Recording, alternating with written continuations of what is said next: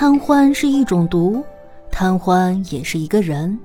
贪欢公子就是那个中了贪欢之毒的美男，有着双重身份，以男老鸨的身份坐镇妓院，操控手下梅兰竹菊四公子实施复仇计划，制服狗腿女杀手，为其卖命，却在看清女杀手的真性情后，别扭的情根深重。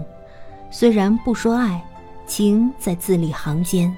这是发生在两个擅长伪装的别扭男女之间的别扭爱情。